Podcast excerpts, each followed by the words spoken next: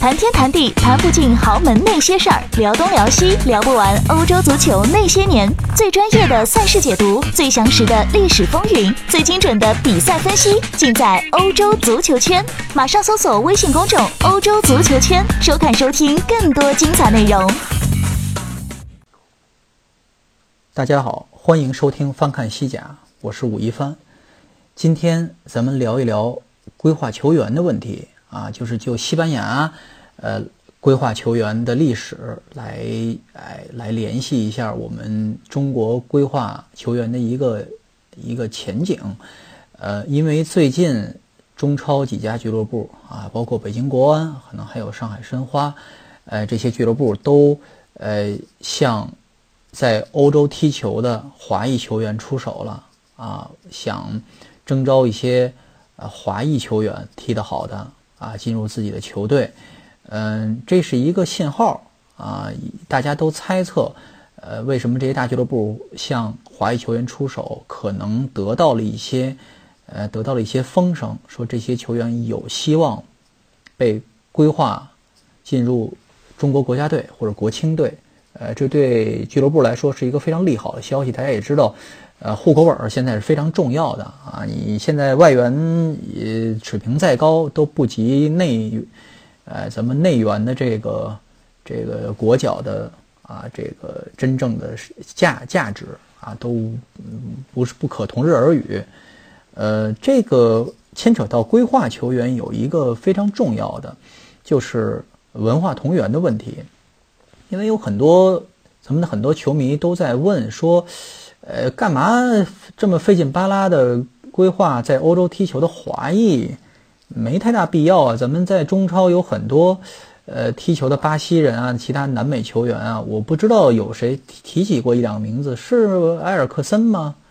还是更早的球员都愿意加入中国国籍，为中国国家队效力？这不是水平更高、更更现成一点吗？他们还有一些在国家队。呃，在俱乐部有一些国家队队友啊，有一些非常好的默契。呃，有一个非常大的问题就是文化同源的问题，就是我们中国作为一个，呃，作为一个不是非常开放的啊移民国家，呃，并不是说我们歧视外国人，而是呃中国文化首先很难呃进进行一些跟欧欧美拉丁进行一些兼容，这是肯定的。呃，我们虽然历史上有一定的文移民传统，啊，我们相比其他亚洲国家来说，可能移民在海外的就数量来讲不算少。比如说我们在两百年前，可能伦敦东区可能就有华人水手啊建立了自己的小的社区。一百五十年前，在旧金山可能就有比较。呃，比较成型、很规模的唐人街了。你看，大家可以看一下黄飞鸿系列电影，还有一个什么《西域雄狮》啊，那个系列就是在唐人街。呃，但是有一点就是，我们是一个没有足球传统的国家啊，这一点跟其他欧洲这些有移民传统的国家来说，就相比就没什么优势了。我们在海外的移民虽然有一百多年历史了，但是我们。跟当地的足球圈儿，呃，进行文化交融，实际上是近近几几年的事情。嗯，成规模的，呃，实在是在海外的人口参与足球运动的实在太有限了。呃，这一点和西班牙、意大利、葡萄牙这些啊，比如我们只举拉丁国家、拉丁美洲国家的这个例子，跟这些国家相比来说，我们确实是。啊，很难在当地找到正在踢球而且水平非常高的华裔。当然，这些国家也是早年的一个殖民，而不是移民的这个这么一个传统。南美的这些个人口，它的文化基础是来源就是这个三个国家嘛，可能还有一些德国的啊。所以，基于这么一个文化同源的问题，就是我们还是比较好找这些在当地踢球的这些华裔。呃，因为，呃，华裔即便说是他，呃，没有已经好几代了啊，比如说他已经不会说中国话了，但是总有一个啊寻寻根问祖啊这么一个有这么一个情怀，而且对于中国呃对于中国球迷来说，对于我们的这个国民来说，也有一定的呃一定的认同感。因为你一支球队、一支国家队代表的是你个国家、一个民族嘛，不一定是一个民族，是一个国家嘛。啊，不管你是维吾尔族、维族啊、藏族，还是汉族、回族，或者是壮族啊，这些少数民族其实都属于中华民族嘛。哎，代表是一个民族，代表一个国家，这个认同感就跟你代表一支球队，我对这个球队负责，我对俱乐部负责，这概概念就不一样。它不是一份工作，而是一个情怀嘛。所以你，呃，要有文化同源性啊。你招入这些在中国踢球的巴西球员，呃，就会面临一个非常大的文化隔阂啊。你可能是利用他在，呃，在球场上取得好成绩，但是，嗯，文文文化，你对你的民族来说，呃，没有特别本质的一个提升或者帮助。对于你的这个文化足球文化的发展，没有特别本质的帮助。你只有这些真正的足球弱国，缺少真的缺少，怎么讲？就是基础的这些国家，嗯，西亚有一些卡塔尔啊、巴林呐，或者东南亚、印印尼呀，我都听说过。在南亚一些国家，都是会招入一些。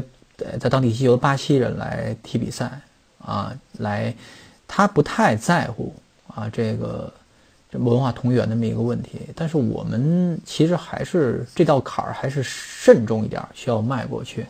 所以华裔这是一个比较重要的开端。虽然现在海外踢的华裔明显没有水平特别特别高的，说句老实话，没有水平特别特别高的，所以。呃，先试探性的搞一搞也倒无所谓啊，倒是不是无伤大雅。呃，这话题归于西班牙的这个呃话题归归归到西班牙这儿，其实也不是特别复杂啊，因为西班牙历史上它的规划球员就不太多，相比葡萄牙、阿根啊葡萄牙和意大利啊，因为它周边这两个国家。咱没说法国啊，法国的那更多了啊，比比皆是。呃，他他在撒哈拉以南非洲的这个法语国家里边，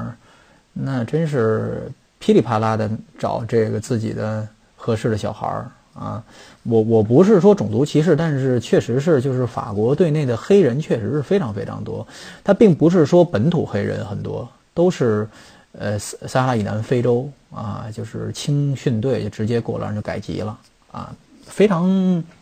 轻描淡写，已经成为传统的一件事情。而西班牙其他两个邻国，比如葡萄牙，它阵中有大量的啊巴西球员啊，这巴西球员，啊，意大利阵中大量阿根廷球员。相对于呃自己亲缘关系更近的阿根廷，呃，西班牙反而比较谨慎，这跟他的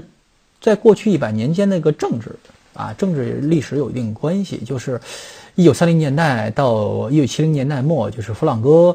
长枪党独裁这段时间，嗯，西班牙在相当长一段时间内处于一个政治动荡，而且相对孤立啊，在欧洲世界范围内相对孤立的一个状况，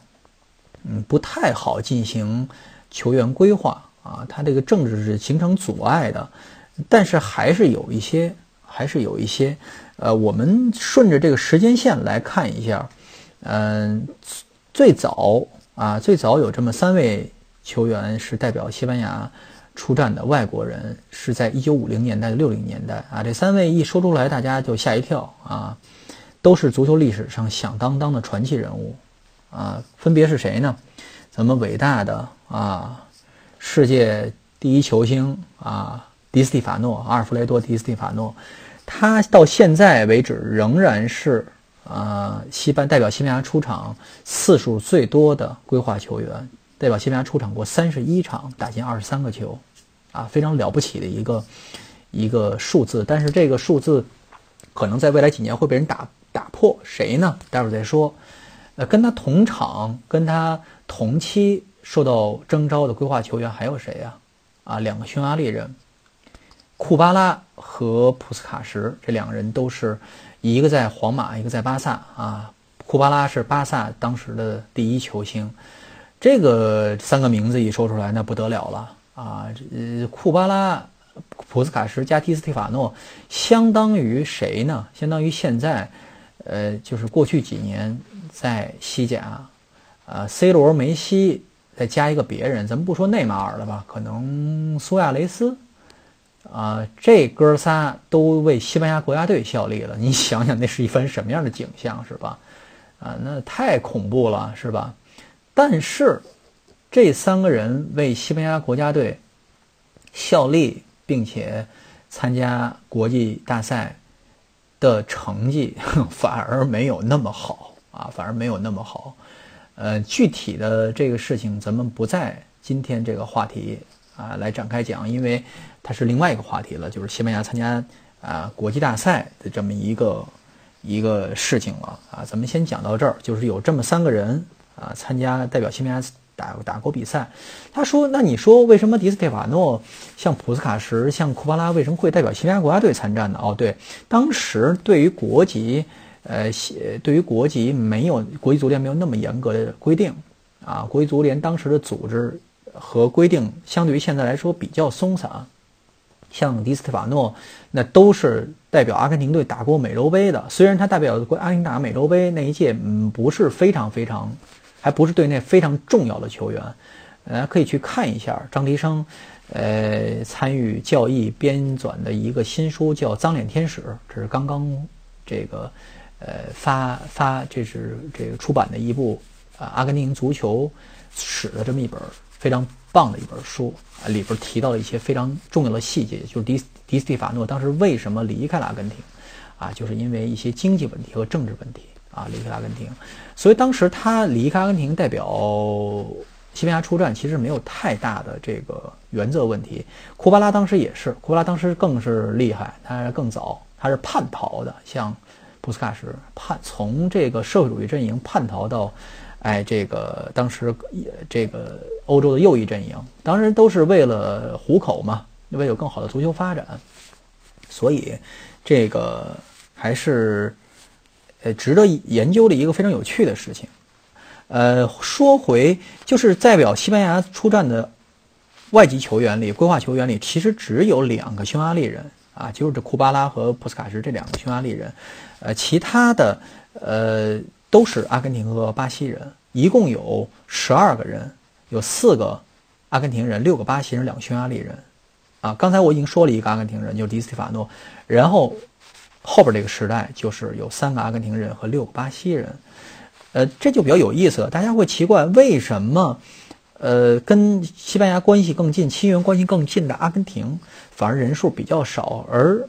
似乎跟葡萄牙亲缘关系更近的巴西，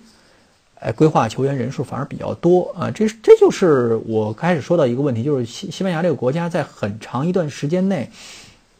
它是不太开放。规划呀，或者说它甚至在，呃，一个很相当长的一个历史时期内，就一九六零年代、七零年代之间，是呃，西班牙联赛是是是没有外外援的，不是六零七零年代，对不起，更早，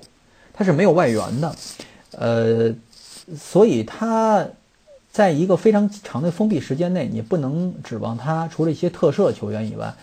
呃，有有一些跟国外有一些交往，而。之后，这个传统延续到后来，就是他在规划球员方面，这个政策传统都比较审慎啊，不是说呃跟会跟别的足协啊、跟别的国家去抢，而是选择那些自己位置在同一位置比较稀缺啊，人才确实需去稀缺，而这个自己而别的国家啊又不太需要的这个这些球员，这些球员在其他国家的同等位置有太强的竞争力。啊，有太多太多竞争压力，他在自己的国家显然踢不上比赛。哪些位置呢？啊，咱们从两个方面入手，一个是年，一个是时代，另外一个就是呃相对位置。一是前锋，二就是后腰防守型中场，第三就是一些个别比较非常个别的位置了。呃，比较不稀缺的西班牙啊，这个球员中。呃，西班牙这个传统国家队位置中比较强势的有哪些啊？组织型中场、进攻型中场，还有边锋啊、守门员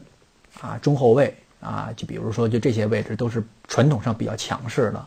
呃，我我来一个时代一个时代给大家说一下啊，就能显现出来了。刚才说那仨人都是踢前场位置的啊，这仨人可以包办，哎，基本上按照现在话讲，一年仨人进一百五、一百二十个球，应该问题不大啊。呃，一九七零年代末啊，有这么一个球员叫小米龙加，呃，他爸爸叫米龙加啊，他这都是外号啊。米龙加是一种 tango 啊，一种一种南美舞蹈，他是阿根廷人。小米龙加，他在一九七零年代末啊，代表西班牙出战过，哎，这么三场比赛啊，并不是非常呃出彩的这么一个球员，咱们把他略过去不说，这是一个比较特殊的人物。然后来到一九九零年代末啊，一九九零年代末，一九九一九九零年代啊，啊，九四年、九五年、九六年，九六年欧洲杯出现过这么两个哎规划球员，一个是胡安·安东尼奥·皮奇。啊，这个人我们我知道现在还把他当成阿根廷人，因为这个人虽然代表西班牙出战，但是他的风格还是非常的阿根廷。他带过谁呀？啊，带过阿根廷国家队啊。呃，这就是去年吧，还是今年，还是继续在带？我不知道换没换，我不记得了。啊，就是还有谁呢？还有这个多纳托啊，原来的拉科踢球的啊，多纳托，皮奇啊，踢前锋的。啊，非常有个性，非常狂野，风格非常狂野的一个一个球员，啊，在那个年代啊，他这个位置还是比较，哎，比较少找他这个这个风格的，在西班牙国内，而多纳托这个位置更稀缺，啊，多纳托一共代表西班牙参加过这打过十二场比赛，啊，进过三个球，多纳托在呃西班牙国家队的历史上有一个非常标志性的。这么一个一个就是一个位置吧，就是他是踢防守型中场或者踢中后卫的，在西班牙很难找到像他这样身体强壮、有进攻欲望、有进有侵略、踢得非常有侵略性，而且个人技术出色的这么一个防守型的一个球员。西班牙的这个球员，呃，历史上就是踢得非常。规矩踢得非常不叫规矩吧，踢得非常讲讲团体意识啊，他非常需要像巴西人这种凸显个性，啊，能扛大旗、有责任感，啊，能够以单兵作战非能力非常强的这个这样一个类型。西班牙这这个这类型球员是非常非常稀缺的。大家回想一下，其实就这么回事儿啊，就这么回事儿。你包括历史上我们公认的一些比较有领袖精神的一些球员，比如呃耶罗呀，啊，比如这个呃后来的哈维啊，嗯，都不具备像多纳托啊，像后来的马尔科塞纳的这种这种个人个人发挥啊，在场上的。所以皮奇和多纳托呃，在这个西班牙国家队历史上等于翻开新的一篇。为什么呢？因为这两个位置位置的这个。人才在西班牙国内的非常非常稀缺。多纳托其实加入选西班牙国家队的时候已经三十四岁了，还是三十二岁？我看一下啊，啊，已经三十二岁了。一九九四年代表呃西班牙国家队出战，啊，一九九四年获得西班牙国籍。他一九六二年出生，他说已经三十二岁了。代表西班牙国家队参加欧洲杯的时候。九六年欧洲杯的时候已经三十四岁了，但是他还是队内最重要的一员啊。呃，后来在一九九零年代末到两千年，呃，西班牙黄金时代开始之前，呃，这中间有过哎这么三位规划球员，其中一个不太就这基本上是走过场的一位卡塔尼亚啊，这是一个在塞尔塔踢过球的这么一个前锋，他其实，在呃，队内在西班牙国家队其实只效力了三场，啊，但是还是非常重要。大家可以从他的身上可以反映出来，就是在两千年世纪之交世纪之交前后，西班牙国家队国内的这个前锋类型其实比较单一。当时劳尔非常年轻啊，其他这些拿得出手的这些球员基本都是类型。呃，同质化的一些高中锋啊，比如基科呀，比如后来的，呃，西甲最佳射手，比如这个，比比如迭戈特里斯坦啊，比如穆伦特斯啊，后来的这这这都风格比较同质化。呃，卡塔尼亚就是个人风格非常强强势的，但是他在巴西肯定踢不上，因为巴西阵中罗纳尔多是吧？当时还有这个人老心不老的罗马里奥啊，有这么几几很多那阿德里亚诺后来的，这都是非常强势的人物，所以你你你这个踢不上嘛，所以在西班牙可能比较好发展，但是其实后来他也没踢几场。还有谁呢？在马竞踢球的边后卫左后卫佩尼亚，他那个位置现在真当时看来真的是没人可以用，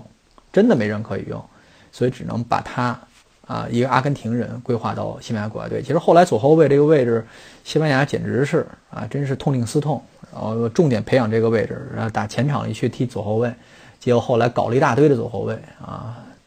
这个还有我刚提到了马尔科塞纳啊，这是2006年，呃，2008年欧洲杯冠军的中流砥柱啊。咱们不说啊双核啊梅西呃这个哈维伊涅斯塔的双核，也不说托雷斯和比利亚这个双峰。如果没有塞纳，啊，整个阿莱贡内斯这支球队没法带啊，没有任何一个人能够代替他的位置。直到现在，西班牙国家队也缺少一个塞纳。呃，后来为什么西班牙队踢得越来越难看啊？这是这个博斯克时代踢得越来越难看，这是我们骆明老师的一个一个论点，就是因为没有塞纳啊，只能让布斯克茨和呃阿隆索来打双后腰，啊，这就限制了球队的啊。进进攻体系，你抽出一多一个人防守嘛？实际上塞纳一个人既能顶阿隆索用，也能顶这个布斯克茨用。但是这个时代过来了嘛，他岁数太大了，当时已经三十三岁了嘛，啊，哎，现在然后就是现在这个时代啊，现在这个时代就是谁呢？啊，大家知道科斯塔、迭戈科斯塔、迪亚哥还有罗里戈这哥仨，这仨人其实都是巴西人啊，呃，还是咱们从位置上看一下，就是科斯塔。啊，踢中锋的，他这个位置非常非常稀缺，呃，中在西班牙国内没有能够，嗯，比他更强的中锋球员啊，在至少在两年前吧，这么看来，但是我对规划迪奥科斯塔这个事情一直持反对态度，我个人啊，我我反对没没用，但是确实是我是不太喜欢，因为确实是跟当时西班牙国家队的这打这个体系来说，实在是太不。太不合适了，这么一个人啊，他虽然个人能力非常强，但是确实是，他也是确实没人使嘛，才把他招入进来。然后罗德里戈，罗德里戈情况就比较特殊，因为虽然他爸爸是巴西球员，但是他嗯，并不是成年以后真正说职业生涯以后开始以后从巴西转到西班牙来，这跟其他这些球员不太一样。包括科斯塔也不能算是在巴西接收过巴西成名以后，或者说。什么情况？在巴西踢了很多年球，在来西班牙发展。他是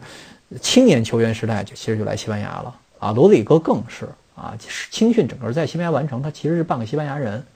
所以他征召他来说没有太大问题。问题比较大的是蒂亚戈。刚才我说有一个人马上就要超过迪斯蒂法诺代表西班牙国家队出场的这个规划球员这个出场次数三十一场，就是蒂亚戈现在已经追平了啊。蒂亚戈再有一场，其实就能。成为第一规划球员了，呃，蒂亚戈为什么特殊呢？第一，他弟弟啊，拉菲尼亚啊，入了巴西籍啊，他爸爸还挺有投资头脑，这个这个马金霍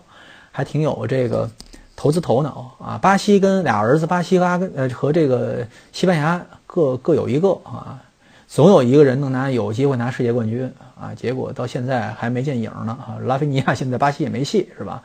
嗯。蒂亚戈，这是第一个比较特殊的点，就是说他其实更有，呃，更有倾向。其实就他爸爸这方面来说，其实更应该加盟啊，这入选巴西国家队。呃，第二点就是他这个位置，他是踢组织型中场的啊，这个位置在以往在西班牙来说是不太稀缺的位置，但是啊，就是因为他是巴巴萨的青训球员，所以呃，培养出来了，包括呃。其实，蒂亚戈离开巴萨投转投拜仁这些年，其实巴萨巴萨整个中场，呃，处于一个青黄不接的这么一个非常重要的时期。现在你把他找回来也晚了啊，也没有他的位置了。所以他是巴萨呃中场转型期流失了一个非常重要的人才。好在他现在还能代表西班牙国家队出战啊，这是一个非常特殊的，就是蒂亚戈在。作为规划球员，怎么讲？作为规划球员，在西班牙国家队中这么一个状况。嗯，刚才我说迪欧科萨这个状况，呃，一是战术上不合适啊，相对于蒂亚戈来说，你说蒂亚戈为什么就合适呢？啊，他有一个文化认同。迪欧科萨已经是代表巴西国家队打过友谊赛了啊，又被呃多尔博斯克老先生硬撬到西班牙来，这是其实违背了西班牙在规划球员上这上方面的一个传统，就是不跟其他足协来抢。你像多纳托三十多岁，在巴西国家队踢不上球啊，这才给他弄进来。呃，像皮奇那个年代有巴里斯图塔，有队内有阿根廷队内有太多。太棒的前锋，所以迪戈科斯塔这种会跟巴西足协撕破脸这种事情，呃，以往都是不做的，但是确实是一个比较特殊的状况。好，本期翻看西甲就到这里，我们就聊一聊规划球员，咱们改天再聊一下，可能就这个话题借题发挥，聊一聊啊规划球员在大赛中的一些表现啊，这就是等没得可讲时候再讲。好，本期就到此结束，谢谢，再见。